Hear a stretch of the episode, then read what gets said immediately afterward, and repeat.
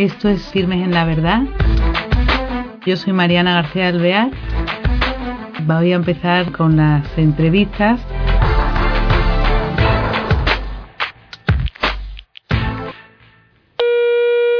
Hola queridos oyentes, bienvenidos a este nuevo programa de Firmes en la Verdad. Hoy tenemos con nosotros, al otro lado del hilo telefónico, a una persona joven, llena de vida, y eh, nos va a traer el, el, tema principal que es el descubrimiento del amor de Dios y como consecuencia el descubrimiento de la dignidad en la persona humana, en el hombre. Beatriz, ¿qué tal estás? Buenos días. Estupendamente, gracias a Dios. Oye, qué gusto tenerte con nosotros y con y especialmente con este tema tan apasionante que tú descubres en, en tu, bueno, cuando eras un poco más joven, porque sigues siendo joven. Pero cuéntame eh, cómo ha sido esta experiencia. Cuéntame tú, eh, eso, en tu vida mm, de joven, como hija de familia, ¿en qué ambiente naces?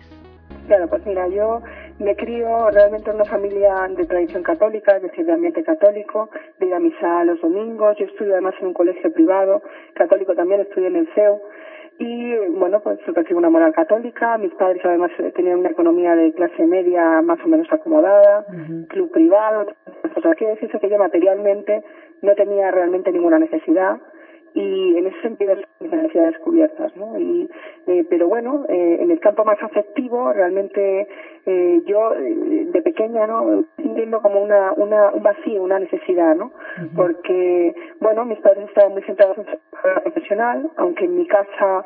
Entonces tú en principio, eh, en tus, en tus años, bueno, de joven, eh, adolescente, eh, el ambiente es en una familia acomodada, católica, practicante, ¿no?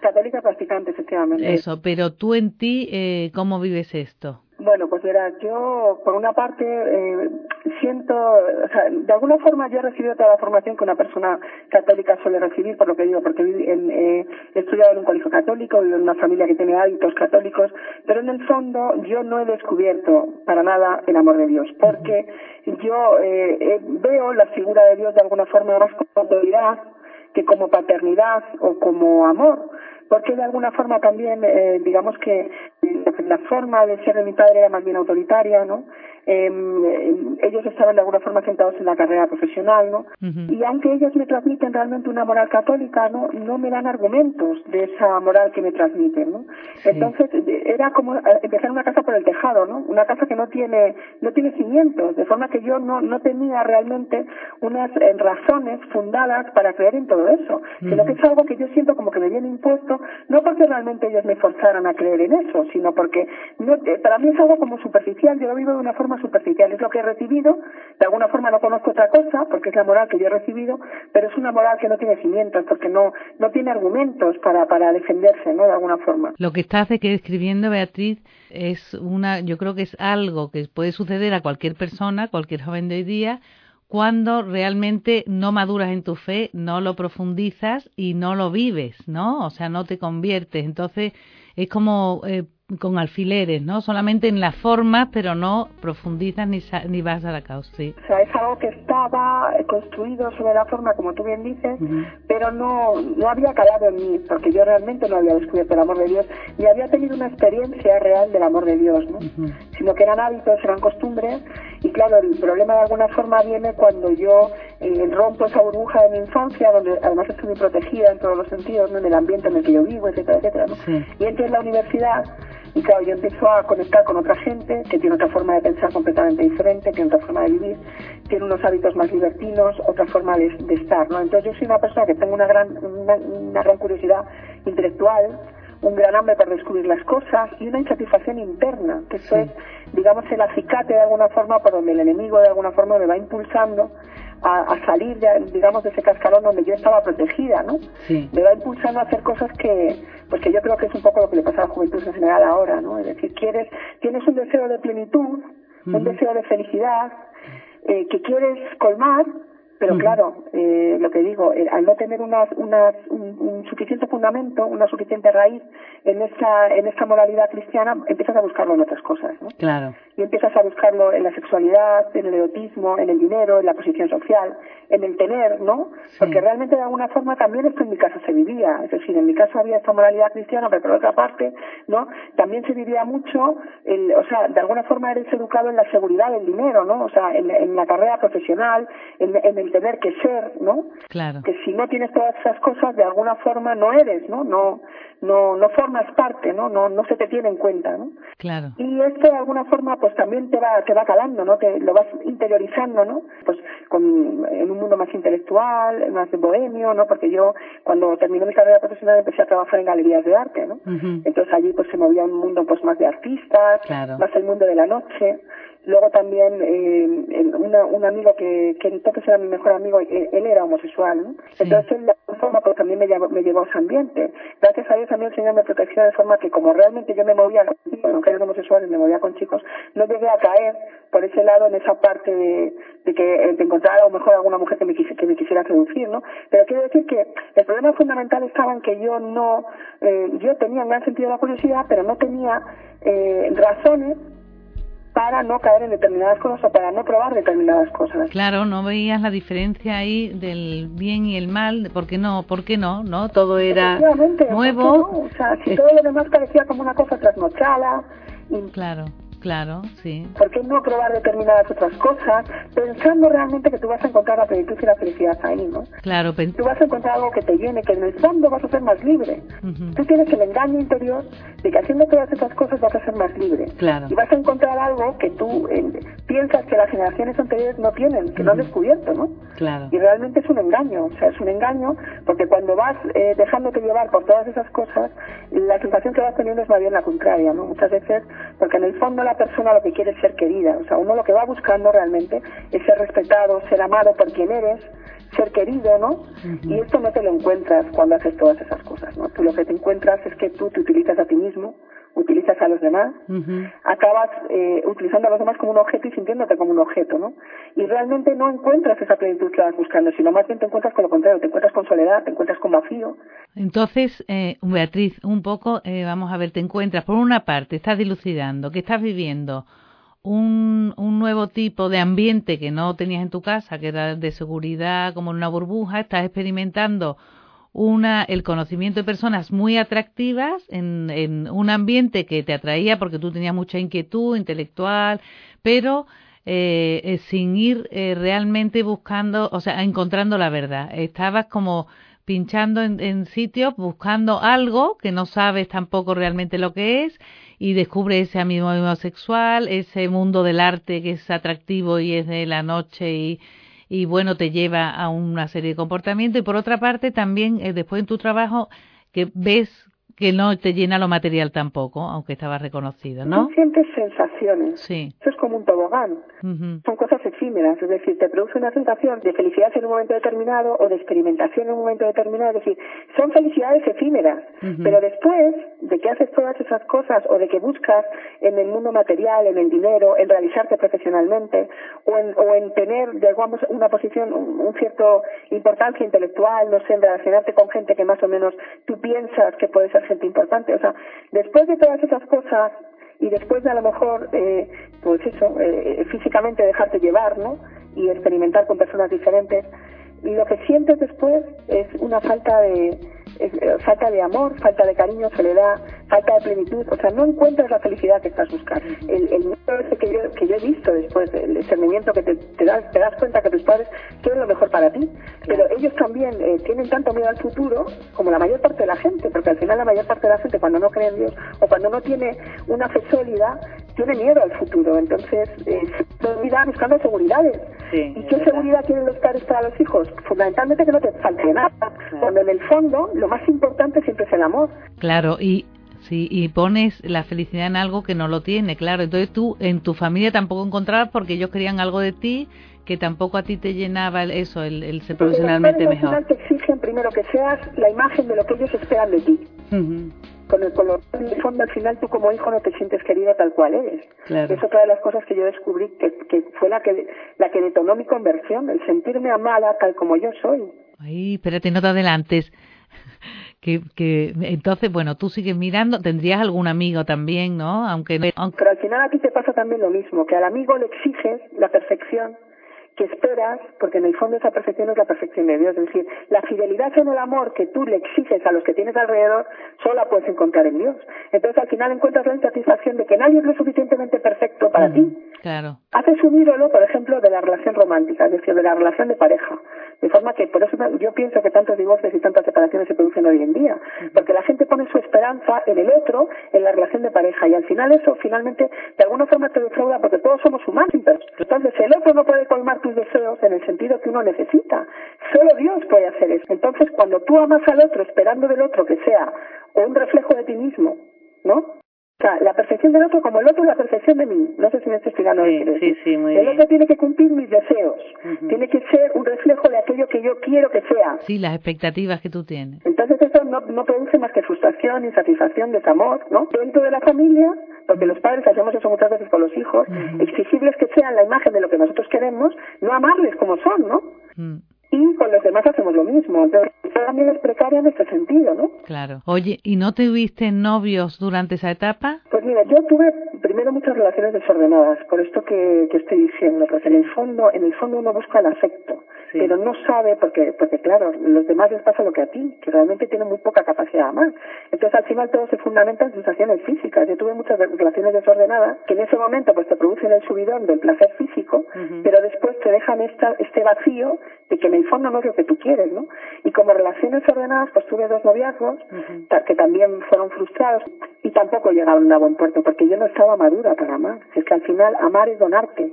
Amar es servir al otro. Amar es, es eh, amar al otro en sus defectos. Y cuando tú no estás preparado para eso, porque tú tampoco te has sentido amado así, que es lo que yo sentí con el amor de Dios, me sentí amada tal cual soy, tal como soy. Cuando tú no tienes esa madurez porque no estás preparado, es lo mismo que antes, al final lo que haces es exigir y ahí el amor es imposible. El amor es imposible. Cuando el amor no es donación, sino que es exigencia al otro, de que el otro no, porque al final el otro se vuelve un enemigo. Es decir, cuando no está el amor de Jesucristo en medio, el otro es el enemigo que no te deja ser. O sea que tú tienes tus novios y sigues sin encontrar. Sigues sin encontrar a Dios y, y teniendo una vida que no te llenaba. ¿Y entonces qué pasa? Pero bueno, realmente yo sobre los 24, 23, 24 años ¿no? me encuentro en una situación en que ya he pasado por estas dos relaciones amorosas que han resultado frustradas, ¿no? Me encuentro con 23 años, con deseo de tener ese amor romántico que no encuentro, sin pareja, o sea que realmente tu vida llega a un punto en que parece como que nada tiene sentido, o sea que estás partiéndote el pecho, esforzándote por cosas que no llegas, que no sabes cómo alcanzar, que tú mismo te ves mal, ¿no? Claro. Y recuerdo que que yo vi en la parroquia de mi barrio, ¿no? Desplegada una, una pancarta, ¿no? Que ponía catequesis para adultos. Pero yo, sinceramente, el Señor eso de alguna forma me lo veló, porque eh, yo no sé por qué, fíjate, entendí como que iba de la Biblia a contar cosas del Antiguo Testamento. Y como yo siempre he tenido esa cosa intelectual de la curiosidad y tal, pues a mí el Señor me enganchó por la soberbia. Así de claro. Entonces yo me fui pensando que iba a aprender cosas que a lo mejor no sabía, pues más de carácter intelectual sobre la, los libros de la Biblia y todas estas cosas. Sí. Entonces yo entré allí y me encuentro con gente de diferentes edades ahí sentadas y cuatro o cinco personas que luego, claro, supe que eran catequistas, pero en ese momento pues me parecieron conferenciantes, no sé. Y de repente empezaron a, empezaron a hablar, ¿no? Y para mí aquello fue, o sea, como una flecha. Porque a mí me estaban hablando de lo que a mí me estaba pasando. O sea, a mí me estaban hablando exactamente de, de eso que a mí me pasaba, que yo no encontraba, ¿no?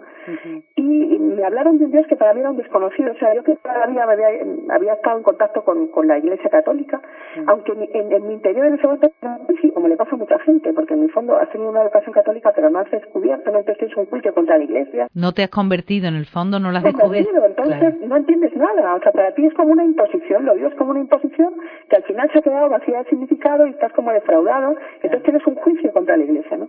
Y yo de repente empecé a oír hablar a esta gente de algo nuevo sí. que yo no había, no había escuchado nunca realmente. En el fondo es como si nunca lo hubiera oído, porque me hablaban de un Dios que me, que me amaba como yo era. Que me había, había pensado en mí, había muerto por amor a mí, no por el género humano en general, sino por amor a mí, pero como yo soy, tal como yo era, tal como yo entonces me sentía y me veía, ¿no? Y eso a mí realmente me salvó, o sea, me reconstruyó completamente por dentro, sí. y cambió mi vida, me dio un horizonte nuevo, porque yo sentí realmente el amor de Dios. Pero qué curioso eso, que sería un momento que Dios buscaría en ti, porque estabas con una apertura que, que antes no habías tenido, ¿no? Claro, porque a mí esa, esa situación me llevó a poder escuchar. O sea, si yo hubiera estado metida en toda esa vorágine de cosas que yo estaba, porque en ese momento estaba en un momento especial en que el Señor eh, me colocó en una situación de humildad. Es que yo si no hubiera tenido el oído cerrado a cualquiera de esas cosas, realmente, ¿no? O sea, el Señor me fue llevando. Primero me, me, preservó de muchas cosas durante ese tiempo, porque cuántas cosas yo podría haber caído que me hubieran desgraciado la vida para siempre. Y cómo el Señor, aún dentro de esa situación de pecado mía, me cuidó. Pero eso yo lo he visto luego, porque en ese momento yo eso no lo veía, claro yo no me daba cuenta. Pero después analizando mi historia, mi realidad, las cosas, las personas que conocí, las situaciones en las que estuve, algunas de mucho peligro realmente, ¿no? Cómo realmente el Señor me cuidó, me cuidó y me llevó hasta allí, o sea, permitió que yo hiciera todo esto, es curioso, ¿no? O sea, que el Señor permite un mal no porque lo quiera, ¿no? Como somos libres, permite un mal para un bien mayor. En este caso a mí me dejó caer en el pecado para descubrir que ahí no estaba la vida, realmente, ¿no? Fíjate. ¿Y tu vida cómo cambia a partir de ahí? Pues cambia totalmente, porque porque primero es esta serenidad que yo digo, ¿no? O sea, el poder saber que tienes un padre que te cuida eh, ya te da una visión del mundo distinta. O sea, puedes caminar con una tranquilidad, con una seguridad, te permite ser libre. Eh, claro, esto es un proceso, evidentemente, no es una cosa inmediata, ¿no? Claro. Pero empiezas a ser libre con las con las cosas, ¿no?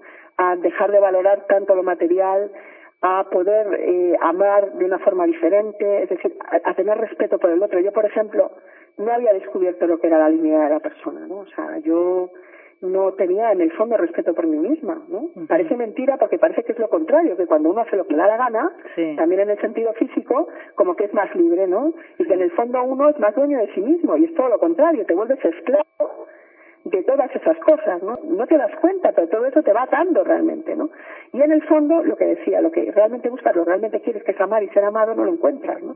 Y yo fui descubriendo que yo era templo del Espíritu Santo, que es una cosa grandísima, es difícil de entender, ¿no? Pero el Espíritu Santo habita en ti, tu cuerpo es santo, y tú estás llamado a una más grande, ¿no? Que es el respetar al otro, querer al otro, ver al otro como un Dios, que es lo que eres tú, ¿no? O sea, esta paternidad de Dios a mí me llevó a dignificarme completamente. Fíjate. Pero muchísimo más cuando yo entendí lo que era la Virgen María, porque una de las cosas que yo me paso la vida discutiendo con mis amigas, gente que a lo mejor no está en la iglesia, ¿no? Incluso gente que está en la iglesia, que sigue pensando que la iglesia es una estructura machista, en fin, todas estas cosas, ¿no? Y yo siempre les hablo de la Virgen María y digo, pero si es que, o sea, la santidad de todos los seres humanos después de Jesucristo ha sido dada a la Virgen María. O sea, la Virgen María que es el cofre del o sea, donde se habita, donde se posa el Espíritu Santo para hacer nacer al Mesías, ¿no? O sea, qué dignidad ha dado Dios a la mujer, maravillosa, ¿no? Sí. Maravillosa. Y yo me sentía así, que es la pureza. Me interesa mucho eh, que nos cuentes de ese tema, porque es está muy bien que tú has dicho que tú estabas en el pecado y que bueno que vivías relaciones prematrimoniales, que estabas inmersa en ese mundo y cómo es el antes y el después. Primero te perdonas o descubres el perdón para empezar otra vez eh, cualquier persona puede llegar a recomenzar una nueva vida, como tú dices, de castidad, ¿no? tuve que darme cuenta de que eso era pecado, porque yo no lo concebía así, lógicamente. Claro. Yo no me daba cuenta de eso. Claro. Entonces el Señor a mí en eso me fue educando poco a poco, pero educando no, no de una forma forzada, sino haciéndome descubrir el valor del cuerpo el valor del cuerpo, como estoy diciendo antes, como templo del Espíritu Santo y el valor del cuerpo como parte de la persona. O sea, que el cuerpo no es una cosa que yo llevo puesta y que traigo y llevo a la tintorería, no sé cómo decir, sino que el cuerpo soy yo es parte de mí. Pues esto fue un descubrimiento que fue progresivo, ¿no? Pero luego también fue más profundo, porque yo, eh, mi madre, que había tenido un puesto de responsabilidad, que era una ejecutiva, siendo los años 70, que es una señora que había alcanzado una posición profesional, y que yo, por lo tanto, en mi casa, yo no había vivido de alguna manera eso que le pasa a otras, a otras amigas mías, o, a muchas chicas, ¿no? Esta sensación como de la inferioridad de la mujer, esto yo no lo había vivido en mi casa, siempre no había sido educada así, porque mi madre había sido una señora que había hecho muchas cosas eh, interesantes, importantes, ¿no? Entonces yo no había sido educada de esta manera. Claro, a mí eso también me dio ciertas alas, porque como yo no consideraba que a mí, de alguna forma, yo no me sentía directamente utilizada, sino que yo pensaba que era una cosa de dos. Tú utilizabas y ellos te utilizaban. Utilizó y ¿no?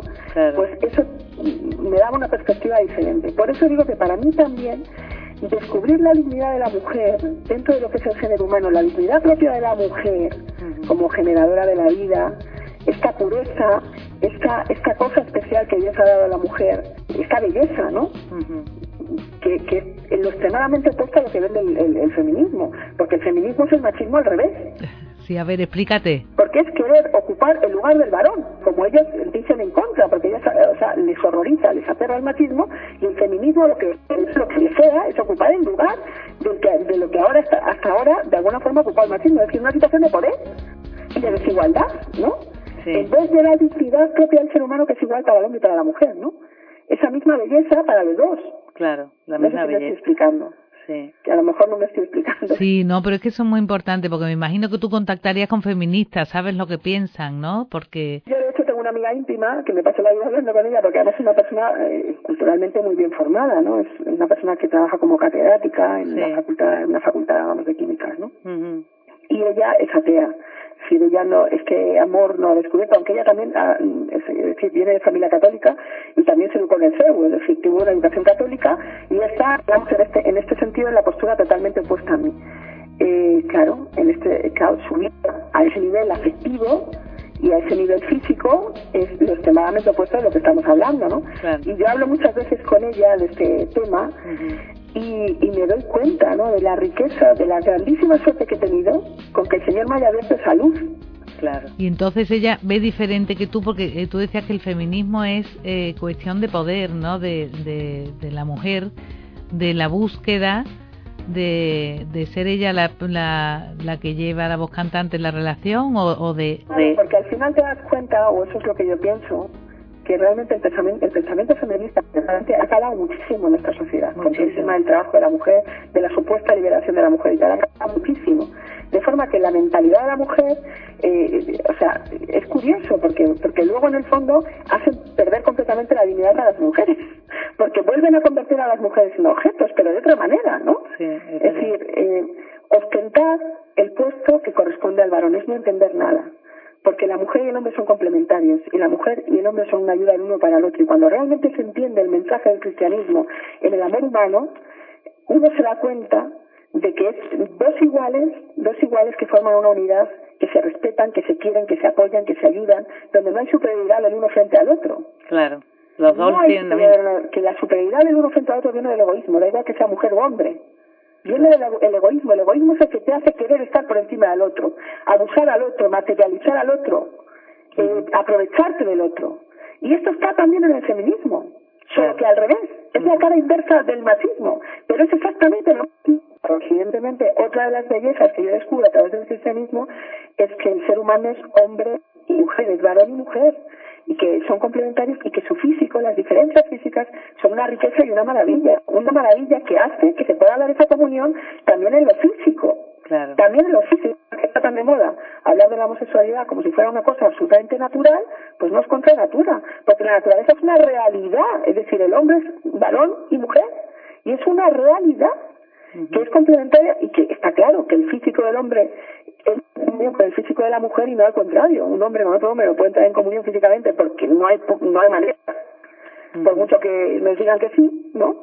Y en lo afectivo es igual, porque la psicología del hombre es diferente de la mujer, la afectividad es distinta y son complementarios, ¿no?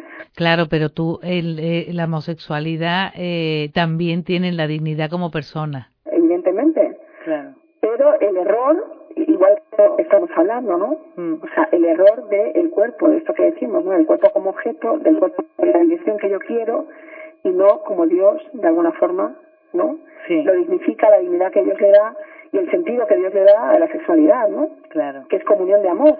Beatriz, se nos acaba el tiempo, pero desde luego qué interesante esta eh, conversación que hemos tenido contigo y esta visión tan enriquecedora que nos das con tu experiencia. Es que para mí hubiera sido imposible el matrimonio. Claro.